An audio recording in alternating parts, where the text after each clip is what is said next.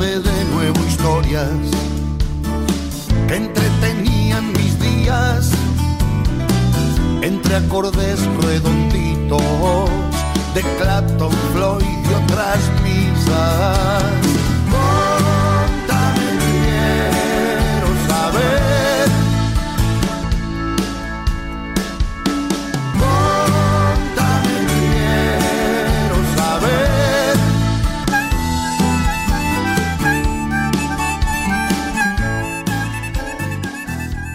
12, 23 minutos en la mañana de Miravoz. Estamos en la FM Convivir, en la 89.1 en la Municipal de Los Molles para toda la costa de los Comechingones.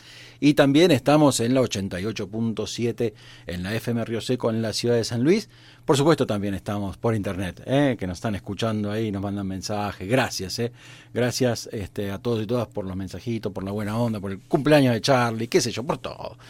Muy bien, y ahora entonces vamos eh, a nuestra historia de hoy. ¿eh? Contame una historia. Hoy nos acompaña Alejandro Suyama, él es docente universitario en la Universidad Nacional de San Luis, aquí en la Facultad de Turismo y Urbanismo, eh, que está en la Villa de Merlo, y también es eh, investigador. Y lo saludamos, le damos los buenos días a Alejandro Suyama. ¿Cómo le va? Buenos días, Pablo, ¿cómo te va? ¿Cómo estás? Bienvenido. Bien, un gusto estar acá. Bueno, me alegro, me alegro mucho, la verdad, para nosotros también, ¿eh? para, para nuestro programa. Sabemos que Cecilia, viste, está, ahí- está ahí.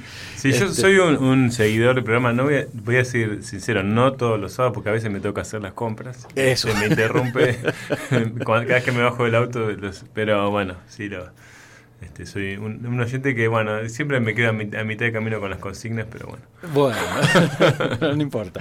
Pero hoy, este, hoy venís a, eh, como a participar de otro lado. Sí. ¿eh? Hoy no te vamos a dejar bajar a, salir a hacer las compras. Hoy venís a participar este, en nuestro programa eh, con esta, en esta Contame una historia.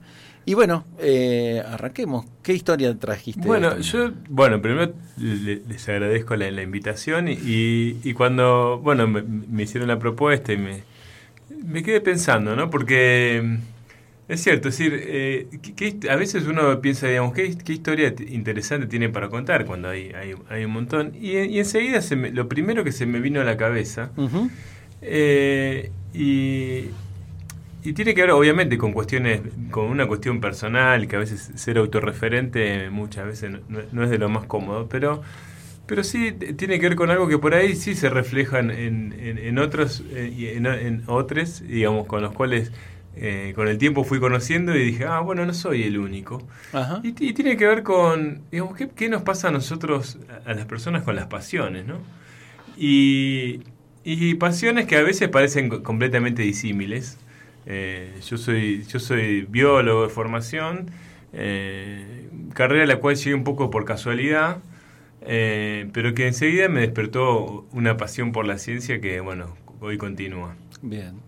Y que eso además también, por otro lado, eh, uno los científicos somos seres humanos, con sentimientos, con emociones. Y, y bueno, en el, en el transcurso de la vida me, me fueron atravesando otras pasiones, entre ellas la política. ¿no? Claro. Eh, de hecho, bueno, yo he participado orgánicamente en, el Partido en el Socialismo Merlino, eh, que, fu- que fue mi primera incursión, digamos, en la política Partidaria. Sí, claro, partidaria, siempre Claro. había sido había sido parte de mis intereses, pero nunca desde lo orgánico, digamos. Eh, y en un momento, eh, y esto fue me pasó durante una campaña, yo digamos, soy un gran ap- apasionado de, las teorías evolutivas, ¿no? digamos, de, lo que ha sido el neodarwinismo para acá. Y leyendo un libro, digamos, vinculado con eso, me, me encontré con un capítulo de un libro que se llamaba Controversias, ¿no? Controversias de la evolución. Es un libro escrito por un biólogo, un evolucionista español, y nunca le había prestado demasiada atención, porque era un, un libro de plantas, ¿no? Te Hablaba de la evolución de las plantas. Ajá. Y cuando leo ese capítulo me apasionó. Porque era, eh, era eh, sí, una historia, ¿no? Una historia muy interesante acerca de, de Lysenko, un, un ruso, eh, Trofim Lysenko, que es un, un- un ruso, que era un técnico agropecuario, que fue el, el asesor científico de Stalin, ¿no? Ah. Y claro, la historia fue, era, fue muy apasionante cuando la leí porque, claro, Eh, El, el tipo, digamos, eh, era en, ese, en los mediados del siglo XX, cuando el neodarwinismo, es decir, la adaptación de lo que fue la primera propuesta de Darwin de evolución, cuando se empieza a... El neodarwinismo lo que hace es darle un poco más de, de solidez, eh, de evidencia a lo que en su momento Darwin sugirió como un posible cambio en los organismos, ¿no? Y que eso este, provocaba los cambios y, y la diversidad de especies que conocemos. Eh, que tenía que ver eh, básicamente la- esta propuesta de Darwin con la selección natural. Natural. ¿no? Y fí- fíjate que la selección natural tiene, tiene como varias premisas que tienen que cumplirse. La ver. primera es que tiene que haber diversidad, ¿no? O sea que los organismos somos diversos y que cada camada, eh, o sea, de, de hijos, es diferente. Cada, ¿no? Nosotros somos diferentes de cada uno de nuestros hermanos. Eh, eso por un lado. Y, y por el otro, que, eh, que es, a pesar de que, son, di- que hay diversidad, hay eh, eh, heredabilidad. Es decir, nosotros eh, no es que somos completamente distintos a nuestros padres. Eh, heredamos ciertos caracteres. Bueno, entonces bajo esas dos premisas básicas, lo que dice, lo que dice la teoría de, de Darwin y que después fue un poco confirmado más este, bioquímicamente y bueno, y, este, más, eh, Con otras más herramientas. Con otras herramientas, Claro. que, eh, que de esas camadas no todos sobreviven. Hay una competencia ¿no? por los recursos y los más aptos sobreviven. Eso sería como digamos, una síntesis, ¿eh? pero es heredabilidad, competencia y supervivencia. ¿Está bien?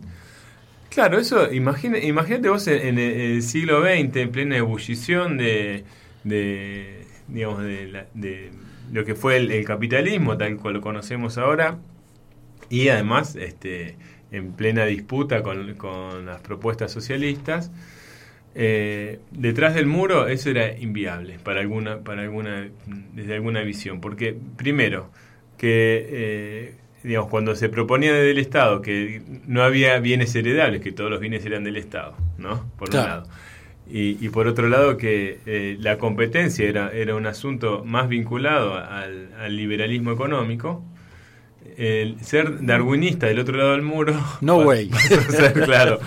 Eh, que ojo, mirá que lo- los, los, los primeros este, evolucionistas, digamos, con, con- digamos que, que aportaron mucho al- a lo que fue este, digamos, el auge en, en el siglo XX fueron rusos. Eh, pero ah, cuando aparece Lysenko, eh, él dice que no, que, que, que la, él pre- presenta un, pro- un proyecto, digamos, de producción agropecuaria en donde eh, a- algún grupo de, de, digamos, de plantas de trigo la somete a una... mm, eh, digamos, a condiciones de frío, entonces dice que con eso generan resistencia al frío y este, la semilla eso la siembra y tiene mayor producción. ¿no? Entonces dice, no, acá no, no hay una cuestión de adaptación y de heredabilidad, nosotros podemos, de alguna manera, este, como formatear a la, Forzar. a la planta, forzar para que, Claro. para que obtener el resultado. Y lo que dice, digamos, las teorías clásicas de la selección natural, que no, no, uno selecciona semillas, este, ¿no? Y, y- y de generación tras generación las va mejorando. Per- perdón, paréntesis. Eh, me suena parecido a lo que pasa hoy con la manipulación genética. Claro. ¿no? Sí, bueno. Eh, ahora igual es, es- es mucho más. Ahora no, no hay tanta grieta como en ese momento. es- Claro. es- está bastante más Claro. este, ampliado. Pero yendo, digamos, no, sí, no quiero irme a lo técnico. No, no, no, está bien, al, está bien. aspecto político. El, el asunto es que, que cuando Lysenko presenta eso en un congreso de. eh, no- lo escuchan a- algunos asesores de Stalin, a Stalin le- se lo presenta y se le, le encantó y le dijo, venite conmigo, vas a ser mi asesor. Y fue, no sé, creo que durante 20, 30 años el asesor de, de Stalin y destruyó la ciencia en Rusia. Básicamente. Claro, porque eh, claro, fue un, un acérrimo opositor a, la- a- a las a los in- investigadores que, que sostenían la- digamos, las teorías de, de selección natural como, o de evolución como principio de selección de, de material genético. eh, y, y hizo una persecución este, estalinista. digamos. Literalmente. claro, Literalmente. Claro, sí, sí. Eh, eh, Vavilov, que fue uno de los pioneros y de hecho fue este, un, un prócer, digamos, de la genética en plantas, terminó, eh, murió en Siberia, ¿no? Encarcelado en Siberia porque se negaba a irse de Rusia cuando todos sus colegas le decían andate porque y, y bueno, y, eso, digamos, más allá de las cuestiones técnicas, hay defensores y detractores de Babiló, de, de Lysenko, bueno, en algunas cosas podía tener cierto asidero, en otras, otras seguramente no, sobre todo en la persecución a colegas. Pero, eh, digamos, ¿qué es lo que a mí me llamó la atención de ese capítulo de ese libro? Claro. Fue, digamos, cómo muchas veces nosotros como científi- científicos estamos absolutamente se- sesgados por nuestro contexto. Eh, consciente o inconscientemente. Acá había una cuestión directamente. O sea, si vos eh, tenías cierta orientación a, a pensar que la, la evolución iba por ese lado, directamente ni podías, no había, no tenías posibilidad de, de, de- de decidirlo. Claro, O sea, claro.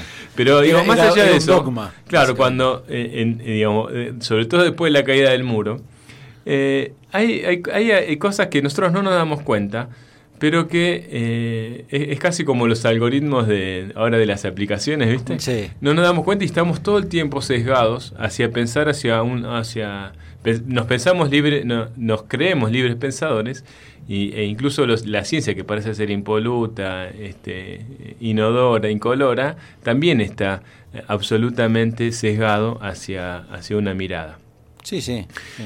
Y, eso me pasó, y me, pasó como científico, también yo un, acérrimo defensor de la selección natural y de, la evolución, sigo siéndolo, pero eh, hubo un aspecto que a mí me llamó mucho la atención y que, que explotó en los últimos años.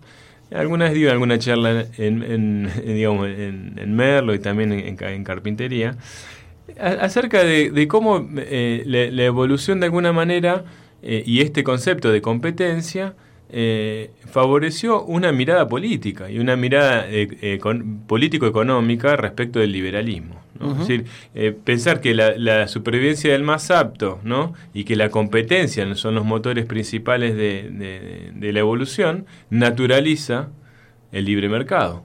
Claro. ¿No? O sea, eh, eso es algo no lo digo yo, lo dice, lo dice la naturaleza, ¿no? Claro. Eh, ya me está impuesto por la naturaleza. Claro, digamos, no, no me queda otra que, que ser un, ¿entendés? Ponerme, Que ser un emprendedor. Claro, un emprendedor y bueno, y, y bueno, y, y la ley de la selva, ¿no? Esas frases hechas, ¿no? El, el- el- el pez grande se come al pez chico.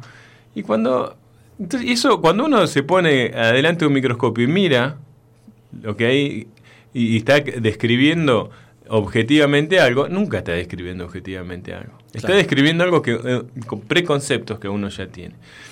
Y me pasó que eh, también en otra lectura medio casual me encontré con, con Lynn Margulis, ¿no? Una otra bióloga, eh, ex esposa de, de Carl Sagan. Yo, a mí me gusta decirle Lynn, Lynn Alexander, ¿no? Porque era su apellido de, de- de soltera. Soltera. Eh, Margulis fue su segundo esposo. Igual ella se, se autopercibía como Lynn Margulis, entonces también que- me se- resulta violento deci- decidir yo por ella Claro, vamos a apellido, eh, eh, bueno, Lynn Margulis eh, fue una pionera, una bióloga eh, que en la, en la década del 60 eh, propuso que la, que la principal fuerza de, de la evolución era la cooperación, no la competencia.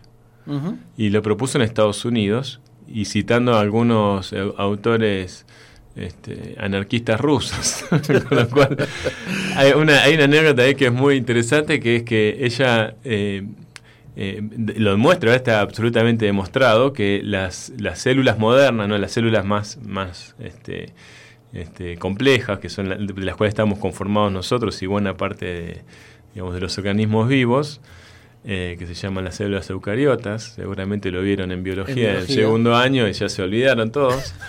Eh, las células eucariotas aparecen porque, porque hay una bacteria, digamos, una, una célula, una proto, digamos, célula eucariota que se come a una bacteria y en vez de digerirla, empiezan a cooperar. ¿No? Una le da este refugio y, y alimento y la otra le hace aprovechar este ese alimento, lo, lo potencia más de 30 veces en, en términos energéticos, con lo cual fue un digamos, como una, una asociación súper exitosa. Claro, eh, es, eh, en, en términos de comerciales o, o empresarios sería un win-win. Claro, tal cual, es un win-win absoluto. Eh, y ella lo, lo, demuestra, ¿no? Lo demuestra eh, no solo con las, con, digamos, con estas células y con la incorporación de lo que se llaman las mitocondrias, ¿no? Sino con las plantas cuando incorporan los cloroplastos. Los cloroplastos también son, son células que eh, originalmente eran bacterias. bueno, era contundente, era las, las demostraciones ya podía, porque había encontrado material genético de, de, bacterias adentro de las mitocondrias y adentro de los cloroplastos. Era una, un, bueno, resulta que ella eh, tuvo, eh, pasó por 15 revistas. Los, científicos, nuestra forma de demostrar nuestro trabajo es publicándolo en una revista científica. ¿no? Que, lo hemos visto ahora con la famosa revista, revista Lancet. Claro, exacto, exacto. ¿no? Y porque son revistas que no es que yo digo, eh, ¿sabes que tengo una nota y publicámela? No, pasa por un jurado de, pares. Entonces, si esos pares dicen que, más o menos está acorde, que cumpliste una cierta metodología, que, que tiene coherencia ese trabajo, se publica. Bueno, se lo publicaron en la decimoquinta revista, Aline Margulis. O un, descubrimiento que hoy es, eh, digamos, ¿no? es reconocido, diría que por el 100% de los, de, los científicos. Eh, pero ¿por qué? Eh, porque ninguna revista le quería publicar algo que se pegaba de, de, cabeza contra la hegemonía de lo que se venía pensando. Claro. ¿Viste? Que era, no, la evolución es competencia. ¿no? Y, digamos, la, cooperación, decía, eso es, en, pleno, además, este macartismo, ¿no? Digamos, claro, guerra fría. Guerra fría, full, 65 creo que fue, una cosa así. Em, de hecho, eh, de ella después eh, eh, maduró su, digamos, fue trabajando su, o evolucionó su, carrera académica vinculada con esto, ¿no? Digamos, con, con empezar a pensar que eh, digamos que los, los, organismos o las especies no, no, no, sobrevivimos solas, ¿no? Y, hay, hay una, una, interacción tan cercana eh, que junto con eh, Lovecraft, que, fue el que, el que digamos, propone la, la, idea de Gaia, ¿no? La, la, Tierra como un organismo, ella fue enseguida se subió a ese tren y empezaron a trabajar juntos en, este concepto, que hoy es, tomado por muchos, inclusive por físicos y por, por académicos, eh, que hasta la década, hasta hace no tanto, ¿eh? del inicio de los 2000 era considerada una, una teoría hippie agarrada de los pelos. Y hoy ya sabemos que no es tan así, ¿no? Eh, creo que de las principales cosas que, que uno eh, ya escucha, es más, es más común escuchar que nosotros tenemos más células en nuestro cuerpo de bacterias que de nuestras, ¿no? En, el intestino hay, hay, mayor cantidad de células bacterianas eh, que células propias. Y siempre la bacteria, hasta ahora, o hasta hace algunos años, era el enemigo. el antibiótico, digamos, que ha sido. Claro, había que combatir las bacterias. Y hoy sabemos que no solo tenemos más bacterias, sino que esas, bacterias son simbiontes con nosotros. O sea, lo mismo, este win-win. Ellas tienen ahí un medio de supervivencia y, y, procesan alimentos que nosotros no podríamos procesar. Y las otras cosas que también están pasando es que aparentemente también intercambian genes con nosotros. O sea, ya somos, somos ah. transgénicos con esas bacterias. Con lo cual, eh, todo esto que Margulis proponía en algún momento como una cuestión alocada, hoy. Este, y no solamente pasa en el intestino nuestro, pasa en las plantas. Hoy encontramos eh, infinidad de plantas que se conectan, eso es, eh, son cosas apasionantes, ¿no? Porque eh, hay, ya hay trabajos que demuestran, por ejemplo, que las plantas se conectan, en sus raíces tienen hongos, ¿no? que también en esta relación este win-win sí. colaboran en, la absorción de nutrientes para las plantas ¿sí? y, en la, absorción de lo que son los productos de la fotosíntesis para el hongo. Entonces el hongo le, colabora en, la absorción de agua y nutrientes y la planta le, le, otorga azúcares. ¿no? Pero esos, esos hongos funcionan como, como un cable de conexión. Entonces esa, esa planta, a través del hongo, se conecta con otra planta de la misma especie. ¿no? Y entonces eh, se avisan cosas. Claro.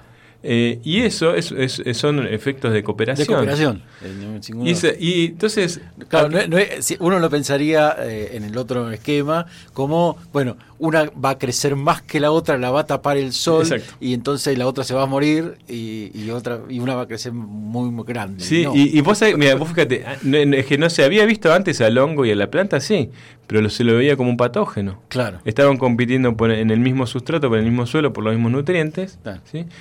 Y, y- algunas cosas eh, eh, por ahí, porque hay, hay de todo, digamos, en ese mundo de, interacción entre hongos y plantas, ¿no? Pero, digo, ¿cuál es la, reflexión que yo em- empecé a hacer hace algunos años? Es decir, eh, no es que, que- que no estaban y nosotros no lo veíamos en el microscopio, lo veíamos, pero lo veíamos dejado por nuestra, por nuestra creencia. Claro. Entonces, si nuestra creencia es que hay competencia por el recurso, entonces vamos a ver competencia.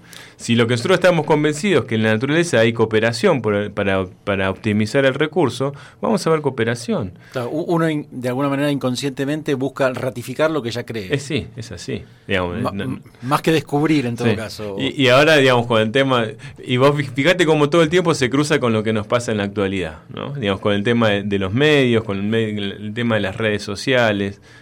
¿no? Cómo la- las gritas se han ampliado, a pesar de que nosotros pensamos que eh, en un momento cuando empiezan a aparecer Facebook o empieza a aparecer, eh, digamos, este- este- me- estos medios de comunicación eh, inde- independientes, lo digo entre comillas, ¿no? Pero, este, digamos, Sí. no sesgado por la prensa, y bueno, es- se va a popularizar la información y es al revés.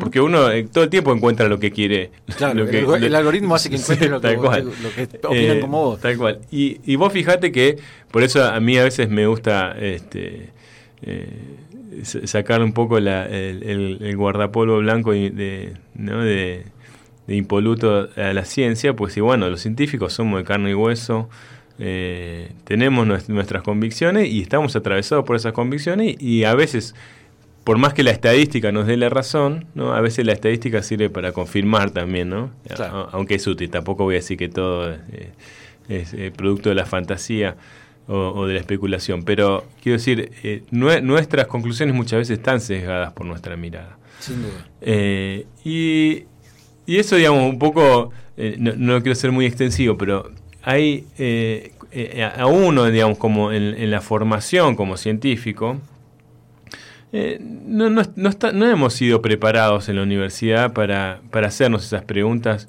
este, digamos, como de autocrítica. ¿Hacia, ¿Hacia dónde dirigimos? Cuando nosotros pensamos un proyecto científico, ¿lo pensamos desde ahí? ¿Nos, nos- nos hacemos la crítica eh, eh, hacia si, si estamos colaborando o no hacia, hacia, una, hacia un aspecto más este, hegemónico o no?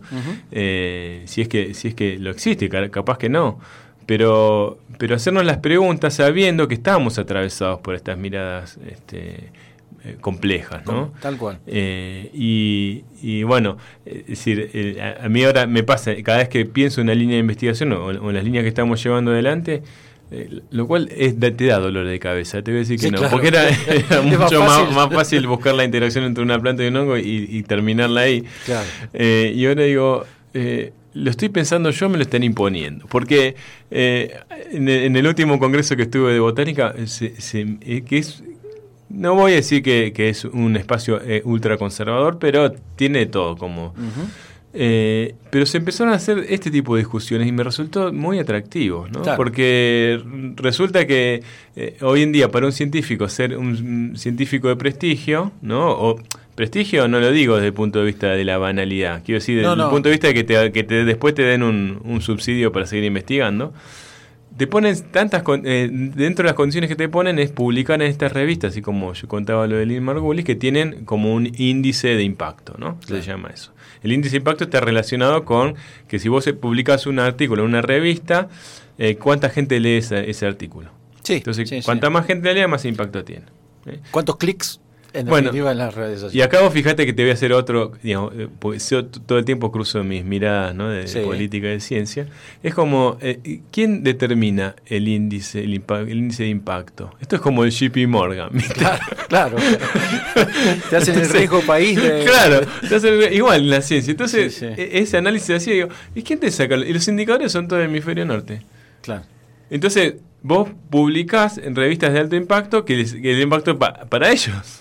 Claro. Entonces lo que, lo que nos discutíamos y que era muy interesante que surgió, y, y a mí esas cosas me encantan, es, eh, tenemos que publicar en revistas argentinas de bajo impacto.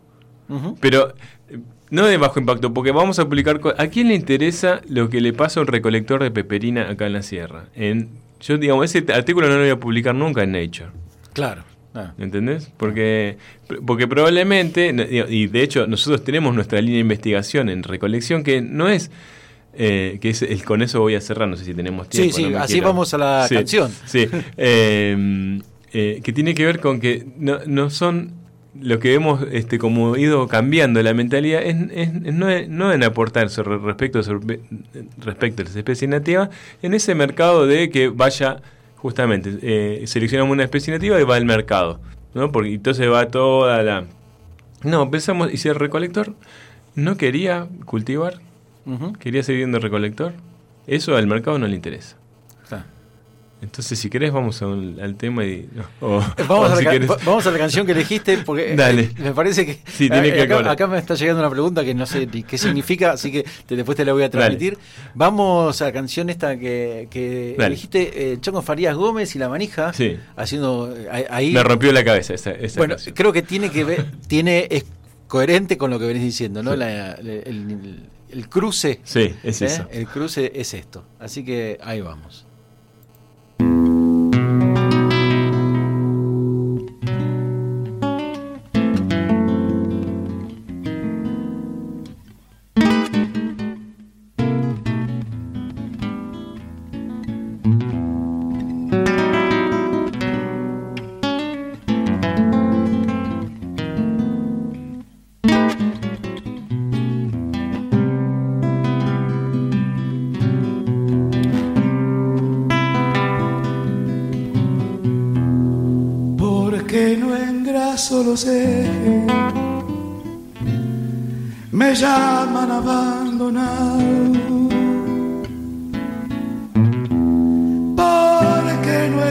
Engraso los ejes, me llaman abandonado.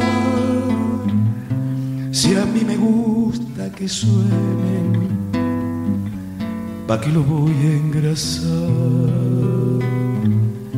Si a mí me gusta que suenen, ¿pa' qué lo voy a engrasar?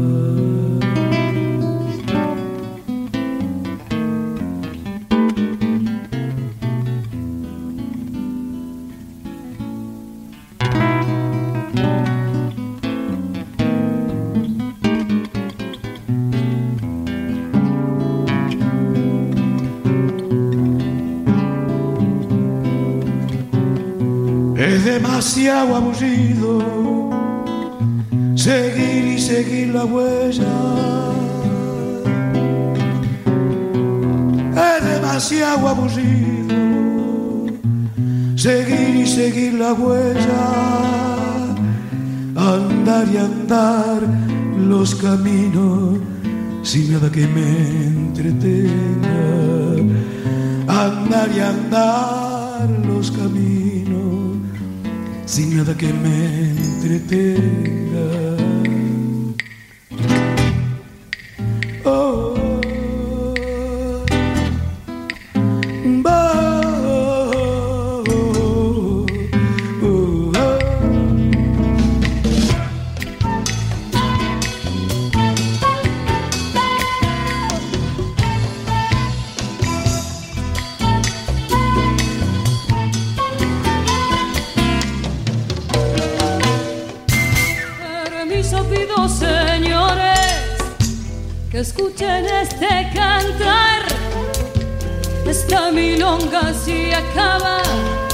Y en ella va el corazón. Yo canto canciones simples, soy de esta tierra, señor, por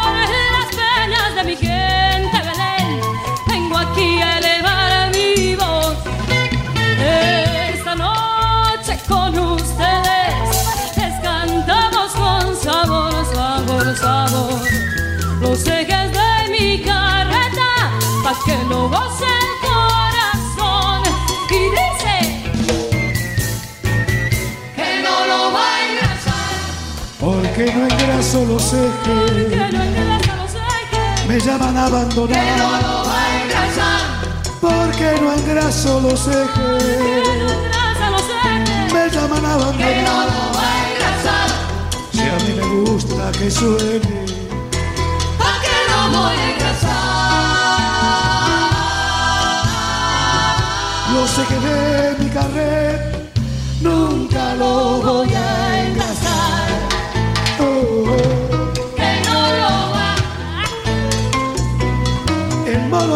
Zarrualde.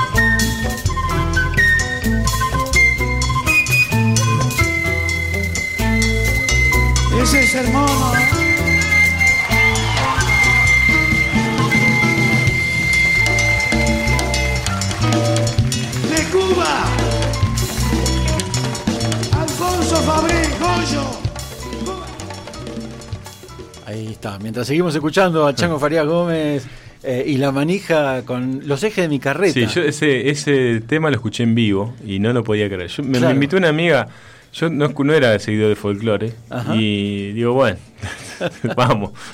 Claro. y, y salí y me compré el disco y lo vi en vivo en un teatro muy chiquito en, en Buenos Aires. Y digo, esto es, es- es fantástico. Y es, vos fíjate, ¿no? Como un, un tema, digamos, una, un tema de Atahualpa, tranqui, ¿no? Que uno Claro. y de golpe te lo transforman, ¿no? Eh, digo, yo creo, creo que, que es ese tipo de... Yo cuando pensé un poco de, de qué historia eh, hablarte, ¿no? Y, y, digo, y me pediste que elija un tema, digo, ese, era ese tema, porque era así, como el- era lo mismo, pero cambiando la perspectiva, cómo, lo- cómo te desacomoda. Te puede gustar o no, pero, pero te desacomoda, ¿no? Sin duda, sí, Sí, sin duda. sí, sí. Este, y, y esta cooperación, de Ujú. alguna manera, Sí, este, que genera incluso ot- otra cosa distinta, ujú. ¿no? Que, Sí, sí, que, sí. bien, como bien decís, te puede gustar o no, pero, Sí, pero no es el Atahualpa Yupanqui haciendo los ejes Tal de la cual, carreta, que- sí. La verdad, me parece que, que está bueno, que Sí. resume bien esto que veníamos diciendo. Eh, antes, digamos, de, de despedirte, ahí te decía, nos llegó una pregunta que me parece que la respuesta es no. No.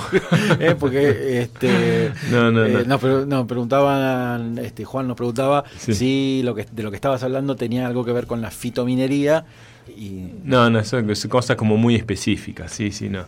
Eh, No, no, eh, es decir, hay, alrededor de las plantas hay, mu- hay muchas cuestiones de aplicación, pero digamos, más allá de la aplicación, eh, eh, digamos, lo- los últimos años yo siempre me he planteado, bueno, es- esto de los contextos, ¿no? Porque un poco volviendo Claro. a lo último, ya para cerrar, Sí. de, de nuestra experiencia aquí en, en la zona, es que nosotros trabajamos con reco- recolectores de peperina y y eh, nosotros siempre pensamos que el camino era, hacia para dejar de, de extraer la peperina de, de la naturaleza, era eh, seleccionar este, eh, variedades que sean que, que, que cumplan con ciertos requisitos, ver cómo se cultivaba, cultivarla, y entonces ya uno no la extraía.